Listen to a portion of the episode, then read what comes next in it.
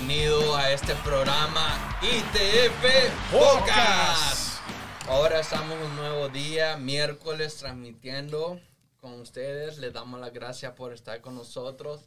Así que recuérdense seguirnos en todas las redes sociales, ya sea en Instagram, en uh, Twitter, YouTube, Facebook. Estamos como ITF Podcast. En Instagram, ¿cómo los pueden encontrar? Co- eh, Estamos como Instagram es eh, Torrefu- Torrefuerte.1 1400, Ok. si no me equivoco. Y en Twitter. Eh, Torre um, underscore iglesia. Ok. Casi se me olvidó. Olvidé lo que no sé. Amén. Así que hermanos, les pedimos por favor que nos den like, que compartan, que comenten, que se suscriban para que ustedes puedan recibir notificaciones al instante. Sí, sí, comenten, claro que sí. Ahora, pues lamentablemente nuestro hermano Marlon no pudo estar presente con nosotros. enfermo. Estuvo enfermo, pero enfermito. ajá, pedimos al Señor que el Señor le, ah, le dé sanidad en el nombre de Jesús. Amén. Y recuerden que esta es la iglesia Torre Fuerte con nuestros pastores Betania Vargas y William Calderón. Amén Así mismo es. que siempre están conectados con nosotros, así que le damos las gracias y la bienvenida a cada uno de ellos. Claro Amén. que sí, también no tenemos, eh, hoy no pudo estar con nosotros Andrés, eh, Oh, eh, sí. con nosotros el, el director, ¿verdad? Y también Joali, la nueva, tampoco no, no pudo estar por motivos de trabajo, pero ellos se supone que están en línea también, están pendientes ahí. Y Sí, un saludo por ellos. Claro, y los que están ahora mismo en las redes, por favor, comenten, eh, también compartan para que se unan. Vamos a tener un tema muy bueno, Amén. que ustedes lo vieron, ¿verdad? Eh, que ya ha sido anunciado por nuestras redes sociales, que es el suicidio asistido Y la o eutanasia. eutanasia. Eh, vamos a ver que eh, analizar, echar, exprimir ese tema, eh, porque yo creo que es muy importante para el día de hoy, porque yo creo que en cada uno de nuestras familias pueden haber casos, han habido y pueden haber casos, o, o habrán casos eh, que nos tocarán a, nos tocará a nuestra puerta. Así mismo es. Y nosotros también queremos hablar, antes de pasarles con, con invitados que ya ustedes lo han visto antes, quizás ahora lo están viendo la cara, la están reconociendo, ¿verdad? Saludos, y entonces, eh, nosotros tenemos eh, eh, una actividad el día 24 Amén. de septiembre. ¿Cómo que se llama? Se llama una generación que ah, cambi- hace cambios. Llamada a hacer cambio. Llamada. Va a hacer Gracias. cambio correcto, correcto. Esa actividad se comenzó hace como dos meses en Comer por el hermano José Viera. Amén. José Viera, si estás con- conectado, Dios te bendiga. Amén. Va a ser el 24 de septiembre en nuestra iglesia que estamos en la 1400. en la Este 1400, 12 este 12 mil. ya se me está olvidando ya. En la ciudad de Madison High. El maestro a nuestra iglesia va a ser un sábado a las 4 de la tarde, por Amén. favor. Así que, Es para toda la juventud y de los que eh, se creen jóvenes como yo. ok. La- bienvenidos, todos estamos invitados. Más adelante les vamos a dar eh, más información sobre eh, la actividad que, eh, que, que vi- que viene. Amén. Y recuerden también nuestra línea telefónica es ¿Cuál es, cuál es? 1-800-807-9716. Y también escriban, Amén, escriban. sí. Nosotros no, mira, nosotros no cobramos por ustedes escriban opinión o oración. No hay es gratis. Te digo. Y le digo, eh, eh, escriban, va a ser un tema, le digo, muy bueno. Yo se lo, se lo aseguro y compartan. Vuelvo digo, compartan, por favor. Eh, damos gracias a, la- a un- unas personas, ¿verdad?, que siempre nos han apoyado, que es Mario Martínez con la compañía mío y Olga Amén. y Godoy Tree Service, que siempre han sido nuestros auspiciadores. Gracias por ello y Dios les bendiga. Amén. Que el Ok. Señor bendiga. Y recuerden también nuestros servicios en, en la iglesia. Son los Correcto. días martes, viernes a las 7 de la noche y el día domingo a las 11 de la mañana. También Ujú. tenemos oración matutina los días martes, jueves y sábado a las 5 y media a 7 de la mañana. Así que ustedes tienen ese tiempo y quieren ah, venir y disfrutar de ah, la presencia del Señor, pues vengan y será un placer recibirlos. Amén. Amén. Así que le damos las gracias por estar conectados, tanto a los que están localmente como internacionalmente. Saludos a todos los hermanos que nos- Saludos. que nos visitan ah, por medio de sintonizan por por, Por su- todas las redes, ah, por todas las las redes. Sí, es sencillo. ya sea en diferentes países vecinos, amén, claro que sí. Ah, y otros estados. Mira, el, el- día de, eh, de hoy vamos a traer un tema. Lo tenía yo en la mente, ¿verdad? Y, y pensé, como dicen, por cocinarlo, ¿verdad?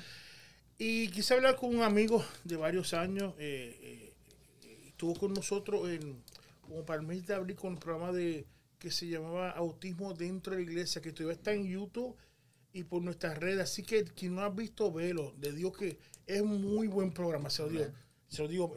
Conéctese y lo, lo puede ver. Está como para abril, pero dice eh, autismo dentro de la iglesia. Eh, y le estoy hablando nada más y nada menos que pastor y doctor Luis Collazo. Dios te bendiga, Luis. Bienvenido. Bendiciones. Gracias por tenerme. Amén. Qué bueno. Y es. Eh, queremos traer el, este programa sobre el suicidio asistido o eutanasia. ¿Por qué? Porque yo he visto que ese, ese tema dentro de la iglesia hay mucha ignorancia o sobre ese tema. Entonces, y yo no quiero, y yo quiero por lo menos que haya un mejor entendimiento y que se escuche, que, que entendamos más. Porque he visto mucha ignorancia sobre eso. Y a ver cuál es la diferencia de eutanasia con el suicidio asistido y, y, y qué, y la realidad sobre, sobre eso. Es lo que quiero. Es un tema muy abarcador. Sí. Es muy Exacto. abarcador. Y quiero por lo menos que esas preguntas eh, se contesten la gran mayoría. Y si no, se hace un- una segunda parte y vamos a tener que dejar al pastor que iba aquí con nosotros por varios días más. Pero yo que- lo que quiero es que esas preguntas sean contestadas. Pastor, gracias por estar con nosotros. Dios bendiga. Bendiciones. Bendiciones. Eh, mira, la eutanasia, pues, esta es la única parte fácil de este tema. Eutanasia verdadera, eu, tanos, muerte. La, verde, la muerte verdadera o la muerte buena, si se quiere así. Eh, antes, para aquellos que puedan este, preguntarse, yo tengo un doctorado en medicina, eh, tengo una especialidad en medicina de familia y en adición a eso tengo una maestría en teología. Así que vamos a empezar, antes de montarnos en el caballito teológico y decir, este, empezar a señalar con el dedo lo que está incorrecto y hablar de la soberanía de Dios y de, la, de que Dios nos da la vida y solo Él la puede quitar, vamos a referirnos un poquito más a la ciencia, a lo que tenemos en nuestros medios y a la condición y situación legal de, nuestro, de nuestra nación, en particular los Estados Unidos. Aquí ahora mismo hay 10 estados donde aceptamos, eh, donde hay procesos para que la persona pueda, si está teniendo un problema crónico inaceptable, así es como se define, inaceptable, se le pueda permitir a esa persona sencillamente eh, con la asistencia de un médico. Y por lo que se hace con la asistencia de un médico es para que no sea un proceso en el que la persona termine sufriendo más o termine en una condición peor.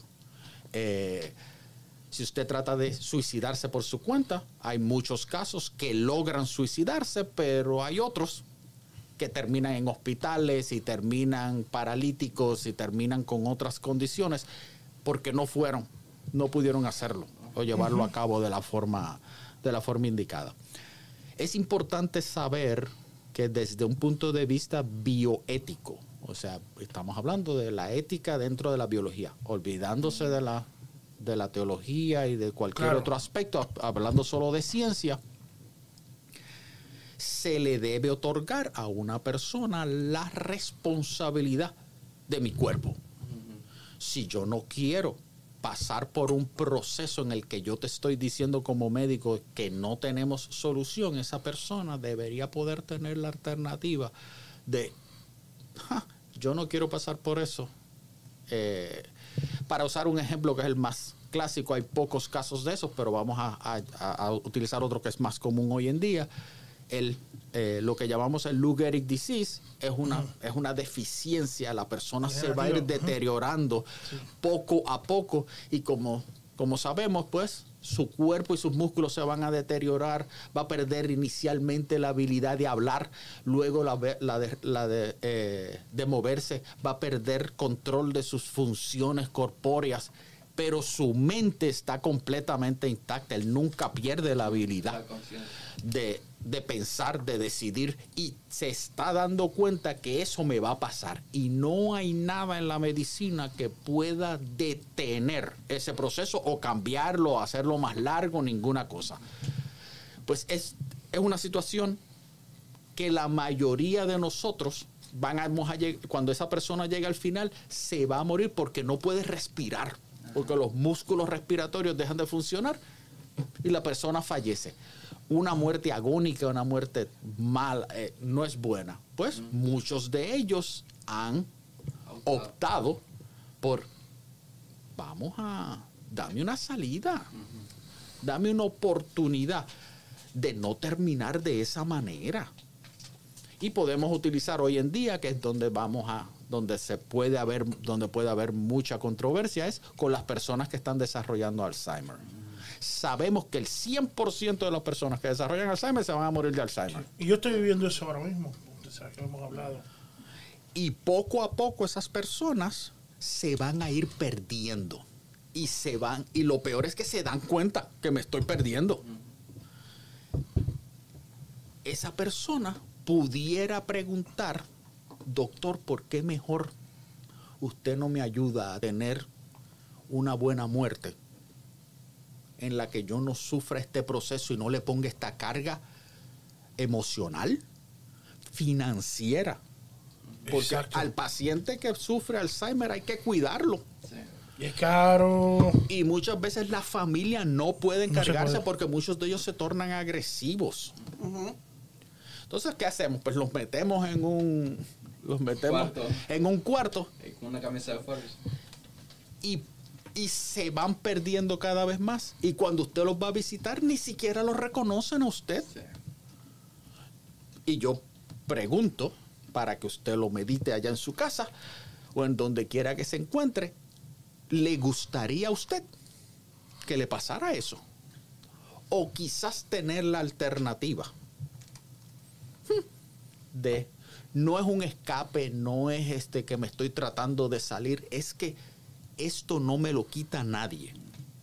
Y volvemos. Perdónenme si estoy, perdónenme que estoy dejando la teología al lado porque estoy dejando Sí, porque ya yo una pregunta por ahí que vendría. el poder rescatador del Señor y el poder sanador Ah, del sí. Señor. Pero de la misma manera, esa persona, es posible que Dios decida no intervenir, como le pasa a tantos con Alzheimer, que pasan por eso y fallecen. Y la primera expresión que hacemos, ay, por lo menos ya no sufre más.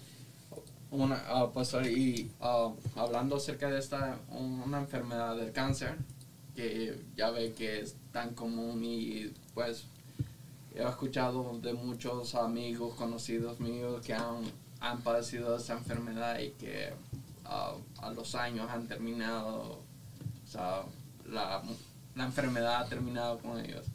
Esa enfermedad es tan grave que casi lleva los mismos procedimientos. Por eso, inclusive con el cáncer, como la conocemos también, tenemos hasta estadísticas de qué por ciento de las personas van a sobrevivir seis meses, un año. Y todos ellos, la gran mayoría que van a vivir un poquito más, tienen que pasar por el proceso durísimo de recibir quimioterapia. Y la quimioterapia no es un paseo por el parque No. No, muy fuerte. es fuerte, náuseas, vómitos, pérdida de peso, no sientes las ganas ni de levantarte de tu casa. Dolor increíble. Te, te causa mucho dolor. Pero lo que queremos es, prete- o lo que pretendemos es alargarte un poquito la vida. Pero podemos, volvemos. Es asunto de cuestionarnos. Le estamos dando al paciente calidad de vida. Yo he tenido muchos pacientes que me han mirado y me han dicho, doctor, si yo no me trato, ¿cuánto duro? Tres o cuatro meses. Si me trato, ¿cuánto duro? Seis a nueve meses. Muchas gracias. Nos damos la mano. Yo me voy para acá si no voy a recibir ninguna quimioterapias. Se está matando esa persona. No, esto es una, esto es una enfermedad terminal. La persona se va a morir 3, 6, 9. Pero se va a morir. El- desde el punto de vista biológico, volvemos, no hablemos del teológico todavía. Este, porque vamos a entrar al final en qué tiene que hacer la iglesia para intervenir con esto.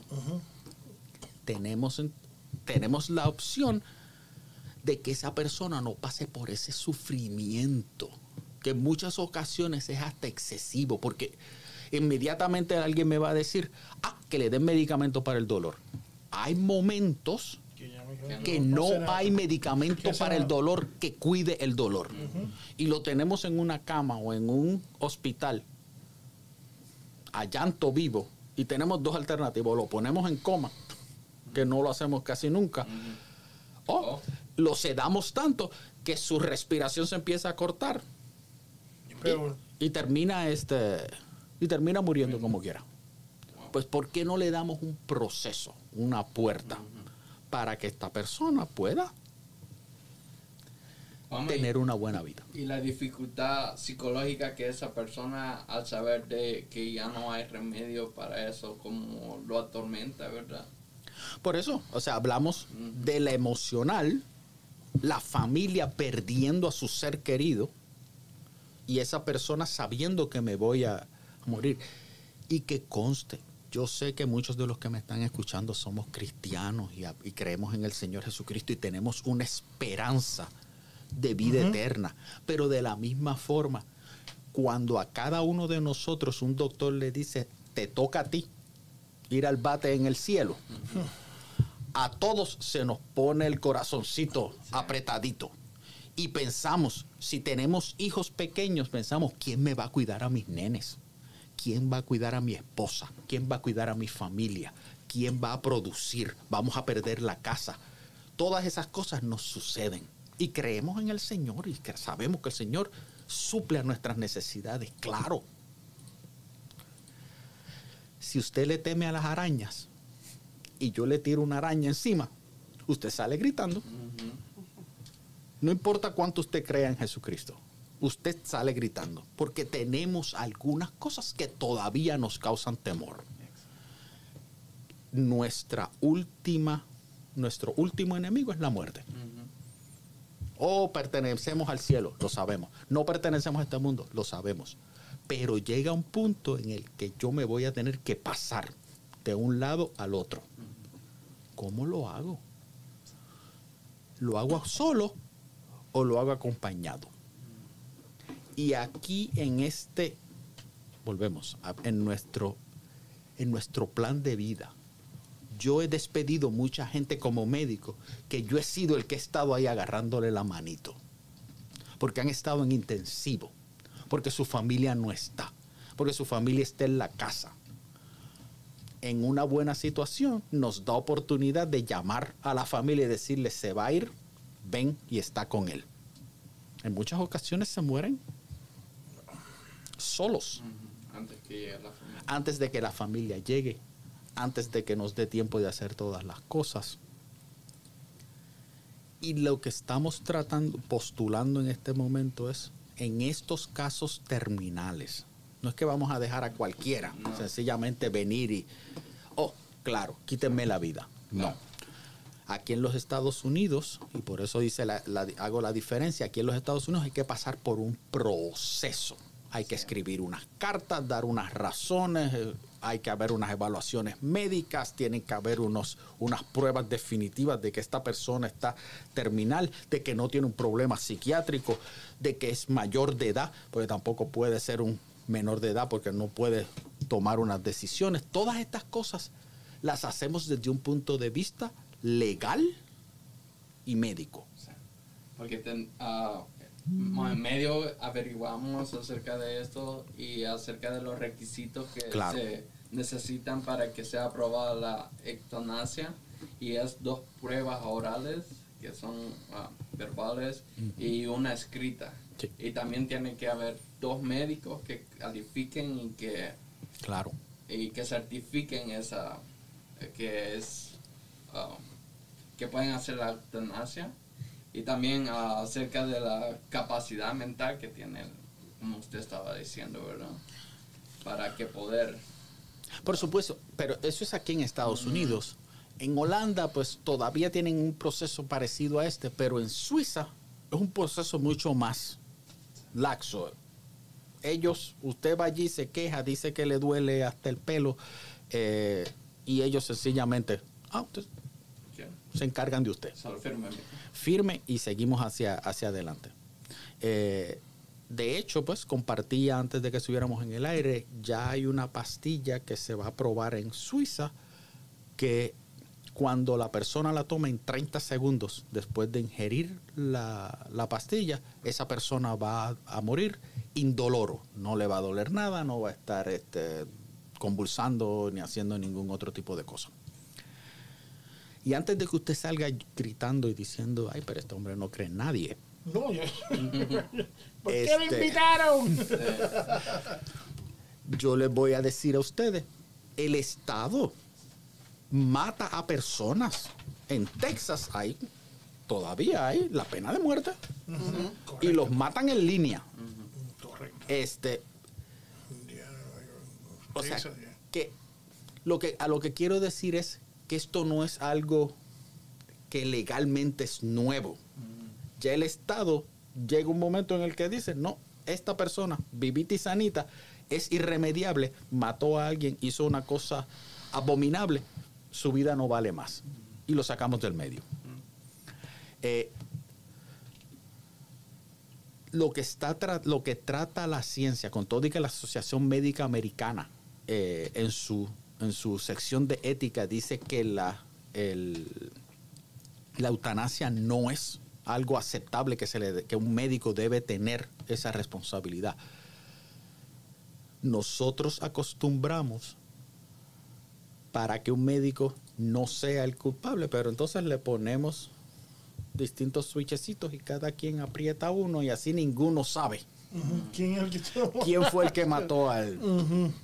A la persona. Pero en ultimada consecuencia es lo mismo. Estamos matando a la persona. Sí. ¿Por qué no podría postularse? ¿Por qué no darle a algunas personas que tienen estos problemas que van a enfrentar, que no les tenemos una solución? Que no hay nada que podamos hacer para su dolor, no hay nada que podamos hacer para resolver su problema médico.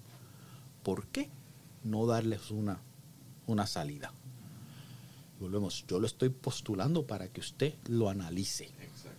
para que usted lo piense y sepa si yo estuviera en esa posición, si yo estuviera en dolor constantemente, que me levanto y me duele, que me muevo y me duele, que no puedo comer, que no puedo beber, que no reconozco a mis familiares, que no tengo una vida de calidad.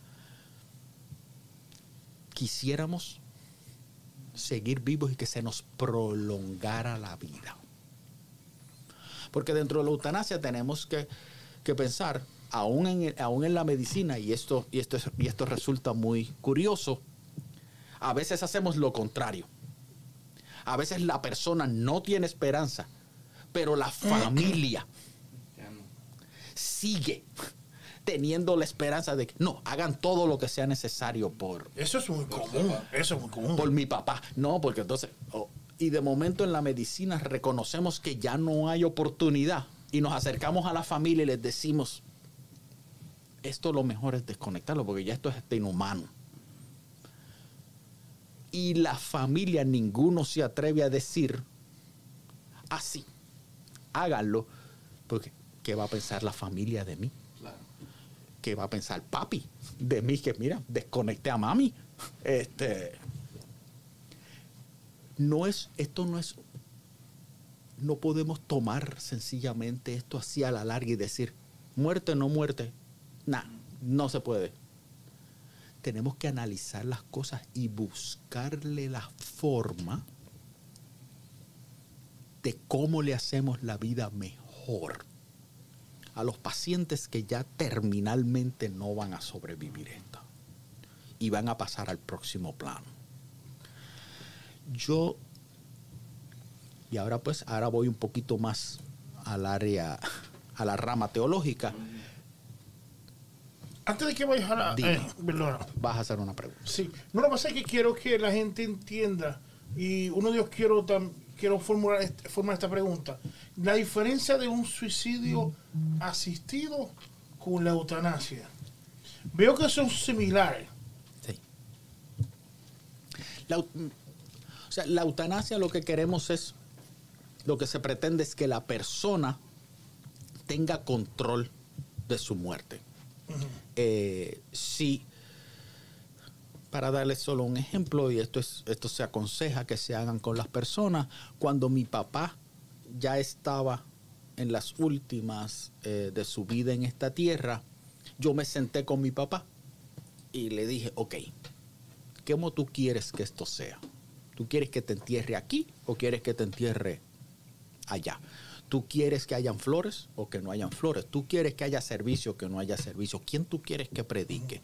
¿Quién tú quieres para darle un sentido de control? Tú controlas lo que va a pasar. Yo puedo tener mi propia opinión, pero tú eres el que me tienes que decir lo que vamos a hacer contigo. Porque tú le quieres dar ese sentido de control a la persona. Nadie le gusta perder el control.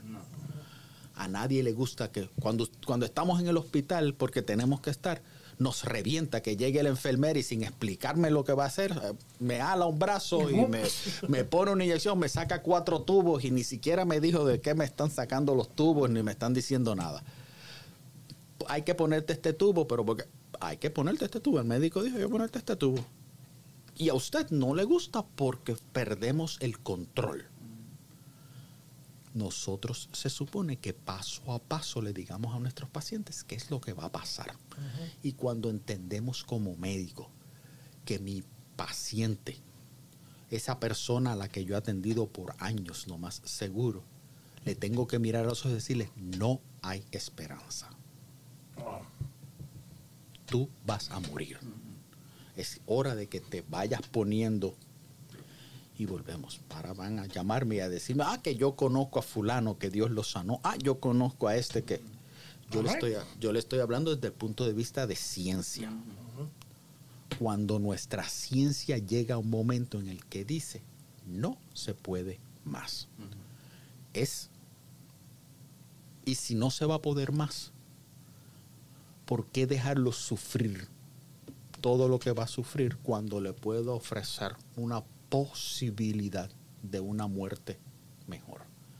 Eh, la, diferencia básica entre el suicidio asistido es que el suicidio asistido hay un médico allí dándote el, el medicamento ahí mismo.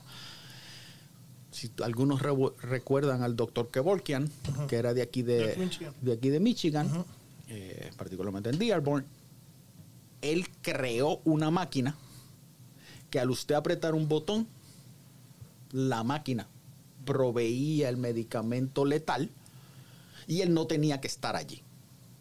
Por eso cada vez que lo juzgaron, él salió inocente porque él no fue el que causó la muerte. yo le proveí la máquina y él apretó el botón. Yo no estaba ni siquiera en la casa cometió el error en un momento de que dijo, sí, yo estaba allí y lo... Y ahí fue donde se donde no le fueron bien las cosas con la ley y por eso termina en la cárcel. Pero la, quien lo acusó fue el Estado. Los familiares, ninguno acusó a Kevorkian. Por el contrario, ellos entendieron que qué bueno, papi, mami, abuelo, abuelita, tuvieron esta oportunidad y pudieron, pudieron salir de esta. Pues en el, en el sentido teológico podemos señalar que, porque obviamente en la Biblia no hay ninguna escritura directa que podamos decir, oh, no, aquí dice eutanasia nacarile. Solo podemos inferir que Dios es el Señor dador de la vida y que solo Él la debe poder quitar. Pero nosotros lo que tenemos en nuestra sociedad es un problema bien serio, particularmente con los suicidios que la gente comete ellos mismos. ¿Por qué se quieren suicidar? Porque hay un montón de problemas atrás. Y no quiero ser este muy reduccionista y sencillamente decir ah, que tienen problemas. No, pero tienen problemas financieros, tienen problemas familiares, tienen problemas eh, en la casa no tienen casa, no tienen ayuda, no tienen apoyo de nadie. Y uno llega a pensar, esto no vale la pena. Y como no vale la pena, No me gusta salida. yo me voy. Y si usted oye lo que la mayoría dice, la mayoría dice, yo no quiero ser carga para los otros. Y siempre decimos, ah, esa es la manera cobarde. Volvemos. Es que cuando hablamos de teología nos gusta enseguidita sacar el dedito y, Señalar. y señalar y apuntar y decir lo que el otro está haciendo mal. Condenar. ¿Perdón? Condenar a la persona. condenar. Y nunca nos ponemos en los zapatos de esa persona. Yo creo que inclusive en nuestras iglesias muchas veces le añadimos a esas personas que quizás llegan a una iglesia buscando un alivio, un aliento Una esperanza. una esperanza. Enseguida le caemos encima y le decimos, ah, eso es Satanás. Lo que tienes que hacer es orar un poquito más, lee más Biblia, ayuna más. O si ah, para que puedas ah, aliviarte y todo eso, tienes que dejar esto, tienes que quitarte esto, no tienes que andar con esto y todo eso.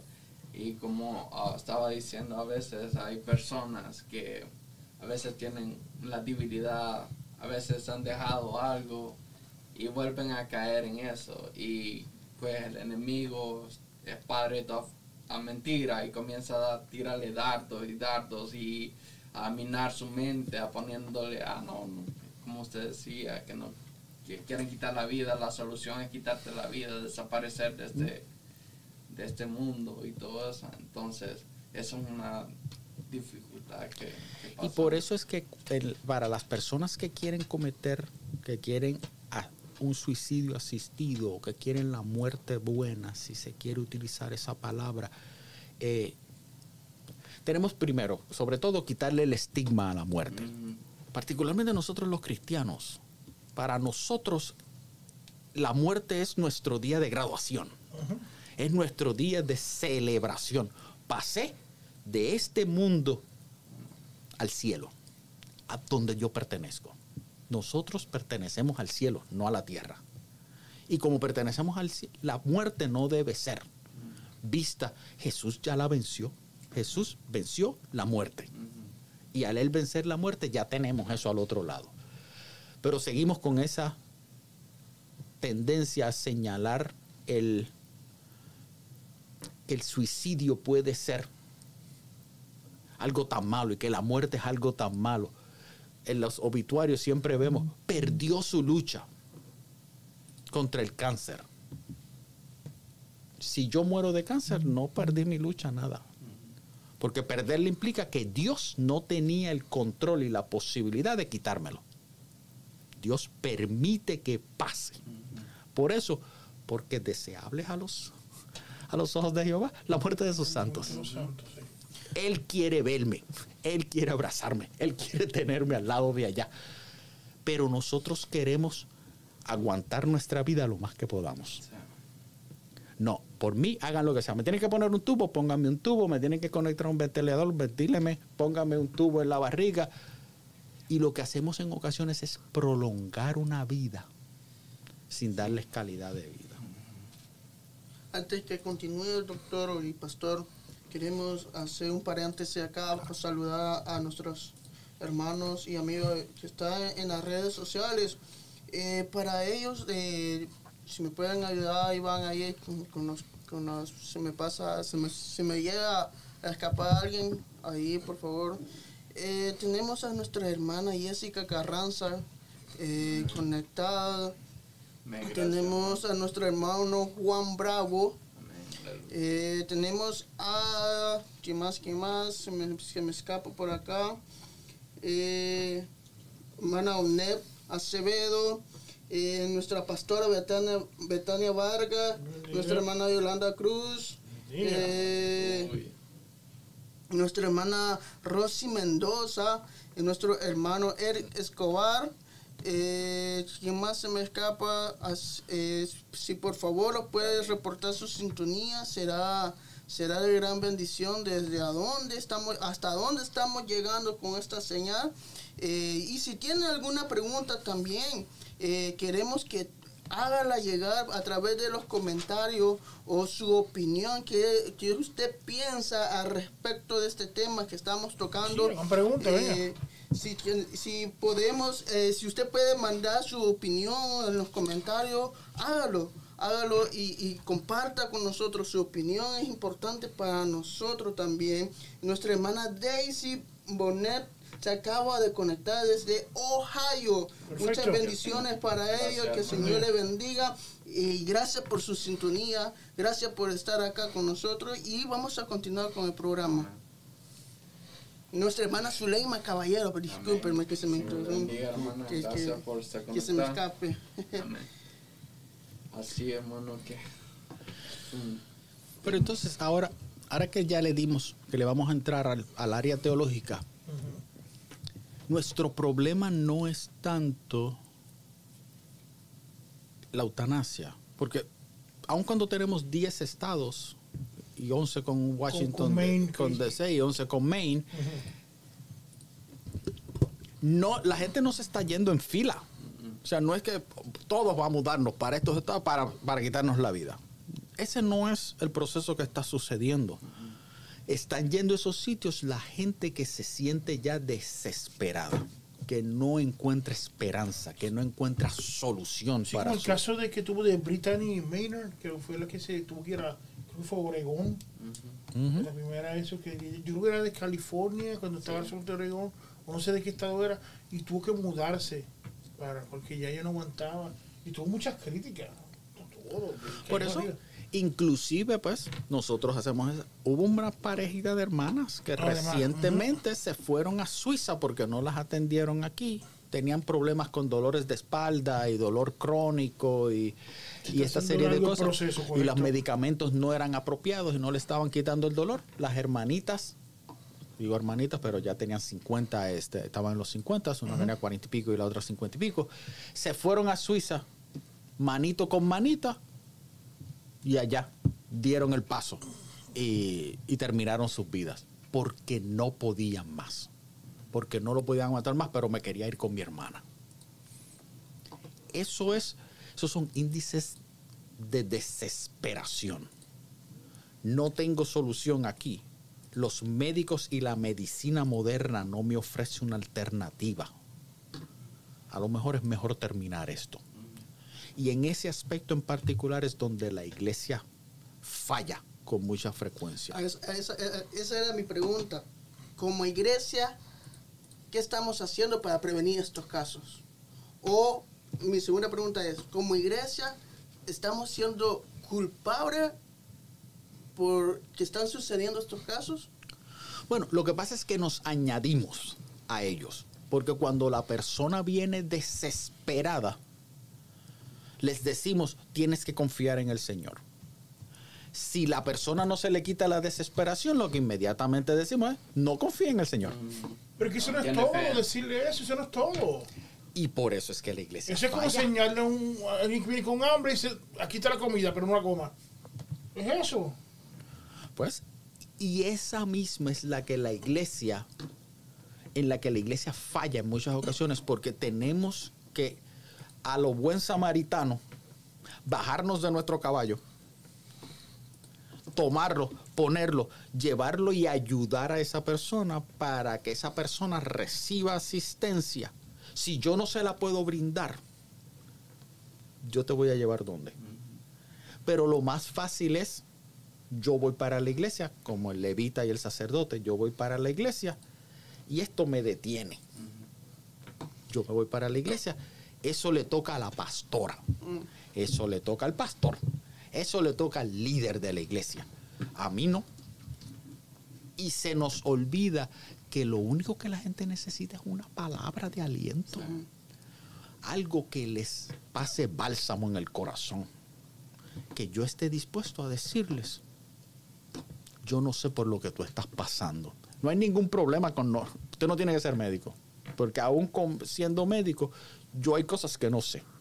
Yo no le puedo decir a un paciente que está pasando cáncer, yo sé lo que tú estás pasando. No, yo lo sé en el libro. Pero yo no sé lo que es en la carne tuya.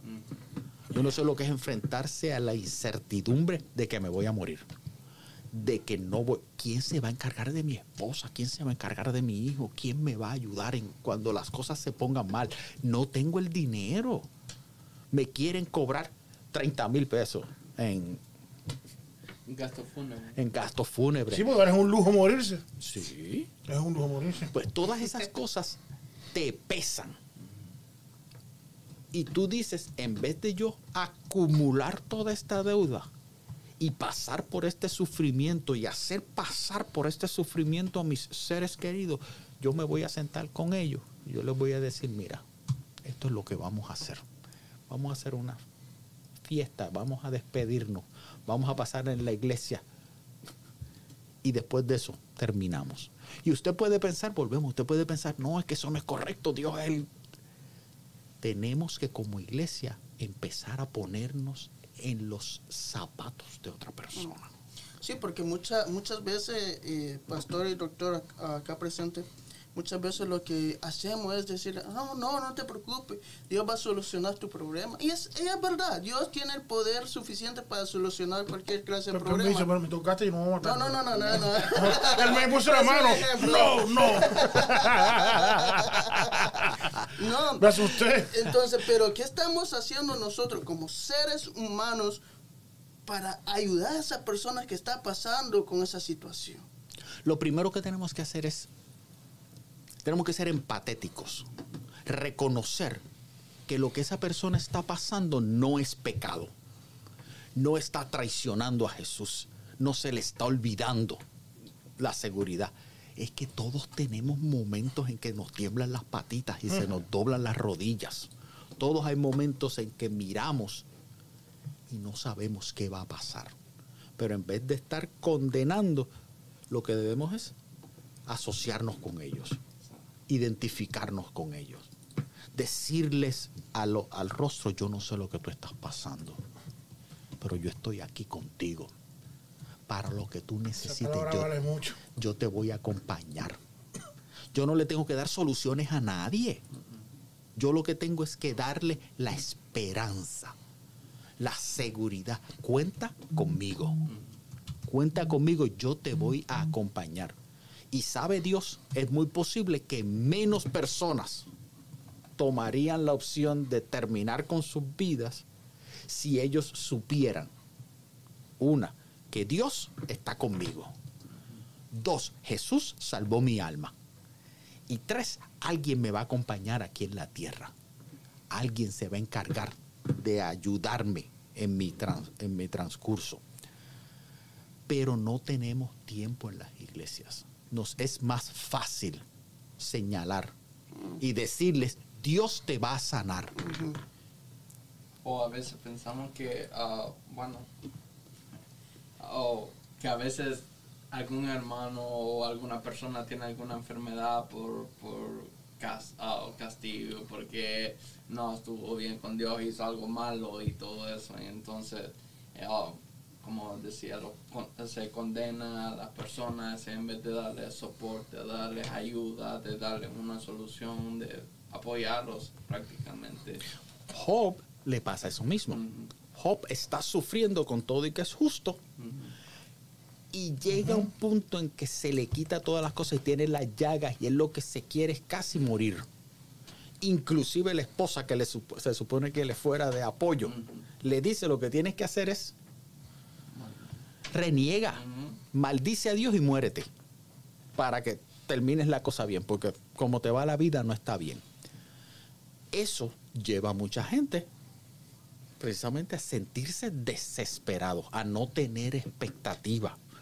Pero si nosotros en la iglesia, como miembros de la comunidad de fe, estuviéramos dispuestos a hablar menos y a escuchar más, abrir el corazón para que dime cómo te sientes. Y aun cuando se sienta miserable, inclusive pueda hasta decir algo malo, e incluso maldecir a Dios.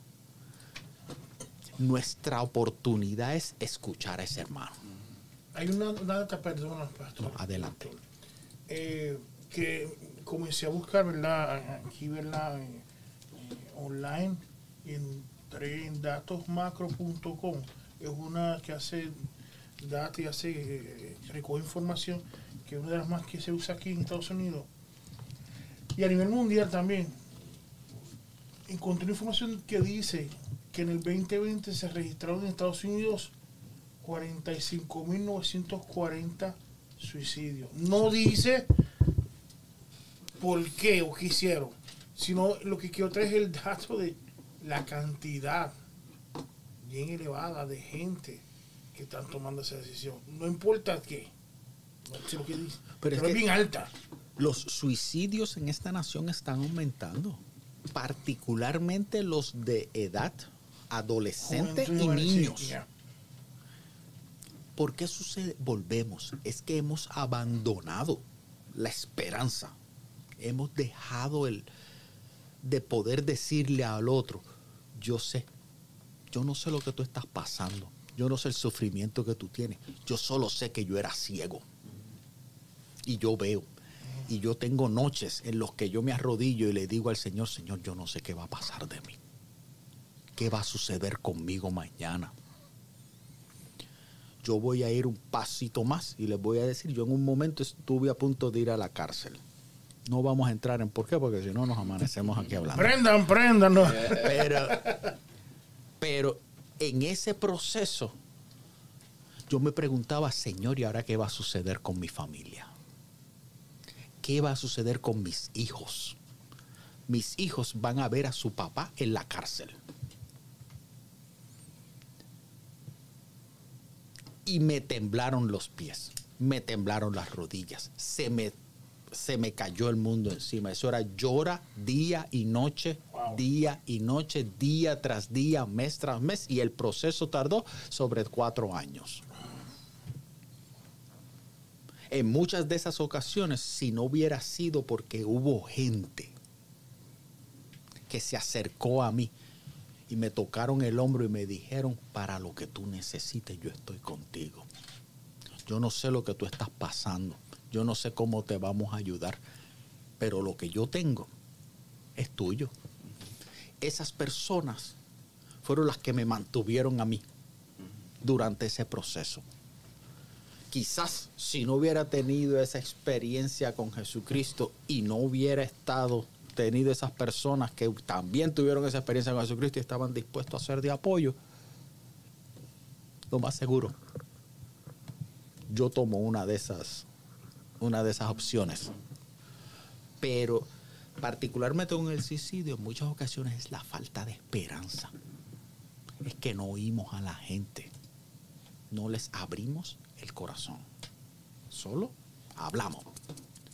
Que no hagas eso, que tú no tienes que pensar así. No pienses eso, deja de pensar así. Reprende en el nombre de Jesús. Y hermanito, eso a veces no. No, y es una cosa muy fuerte porque no antes, cuando hacen, ¿verdad? Que, que toman esa decisión, ¿verdad? La persona. No solo te toca a él, sino también toca a la familia y el entorno. Sí. Y, hay- y hay una, una, una, una secuela, ¿verdad? Que sigue y afecta que a veces la- los familiares cuando pasa eso te, te- te tienen que ir del lugar donde están por, por el proceso que ha pasado de una, de una pérdida así. Y, y mientras estás hablando, yo como iglesia, ¿verdad? Me pregunto qué, qué vamos a hacer después de este de esto, qué vamos a hacer. Pues, o sea, lo que tenemos es que mirar alrededor. Yo siempre le digo a, mis, a los miembros de mi iglesia, yo siempre les digo, salga con los ojos abiertos. No vaya enfocado en que tengo que salir al trabajo, tengo que hacer esto, tengo que ir a mi cita médica, tengo que... No, salga con los ojos abiertos. Correcto. A lo mejor el que está sentado al lado tuyo está en su último momento. Está a punto de tomar una decisión así. Y tú puedes ser la persona que le dice, hermanito, Cristo te ama y yo también. Y volvemos, el valor de las palabras es casi ninguno. Lo que pasa es que si las decimos es confiados en que el Espíritu Santo es el que va a mover, el Señor puede hacer las cosas. Pero cuando nos quedamos callados, miramos, ah, este condenado. Y no ayudamos, no extendemos la mano, no nos detenemos, no nos paramos. Eh, cada vez que mi carro se daña, yo eh, lo primero que pudiera hacer es maldecir. Pero yo me bajo bendiciendo y miro alrededor. Si mi carro se dañó aquí, porque tú me necesitas aquí. Porque yo salí esta mañana y te dije, donde quiera que tú- yo vaya, yo quiero que tú vayas adelante. Y efectivamente, hay alguien esperando, hay alguien que necesita, hay alguien que necesita una palabra. Yo pudiera maldecir, pero bendigo para que Dios pueda ser a otras personas. Y en la eutanasia, cuando estamos en ese proceso de perdernos, de perdernos físicamente, de que no nos queda más esperanza. Si la iglesia en vez de sencillamente venir y hacer una de nuestras oraciones trilladas en el nombre de Jesús, eh, recibe sanidad, pero sigue enfermo, pues uno, yo como persona que recibí la oración me voy a cuestionar. En muchas ocasiones nosotros mismos como iglesia le quitamos la esperanza en el Señor a otros.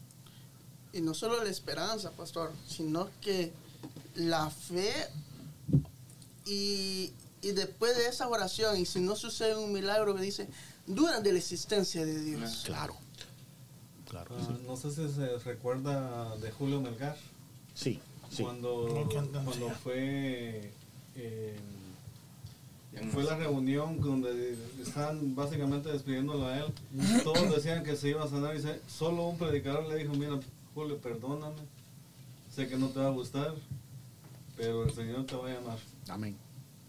Y es, o sea, y por eso es que, por eso es que a mí me gusta, en- en- y, y es el ejemplo que casi siempre utilizo para este caso, cuando Sadrach, Mesach y Abednego se enfrentan al horno de fuego, todos nos queremos recordar de que ellos salieron librados. Y queremos entonces decirle a otros, Dios te va a librar. En ocasiones Dios no te va a librar.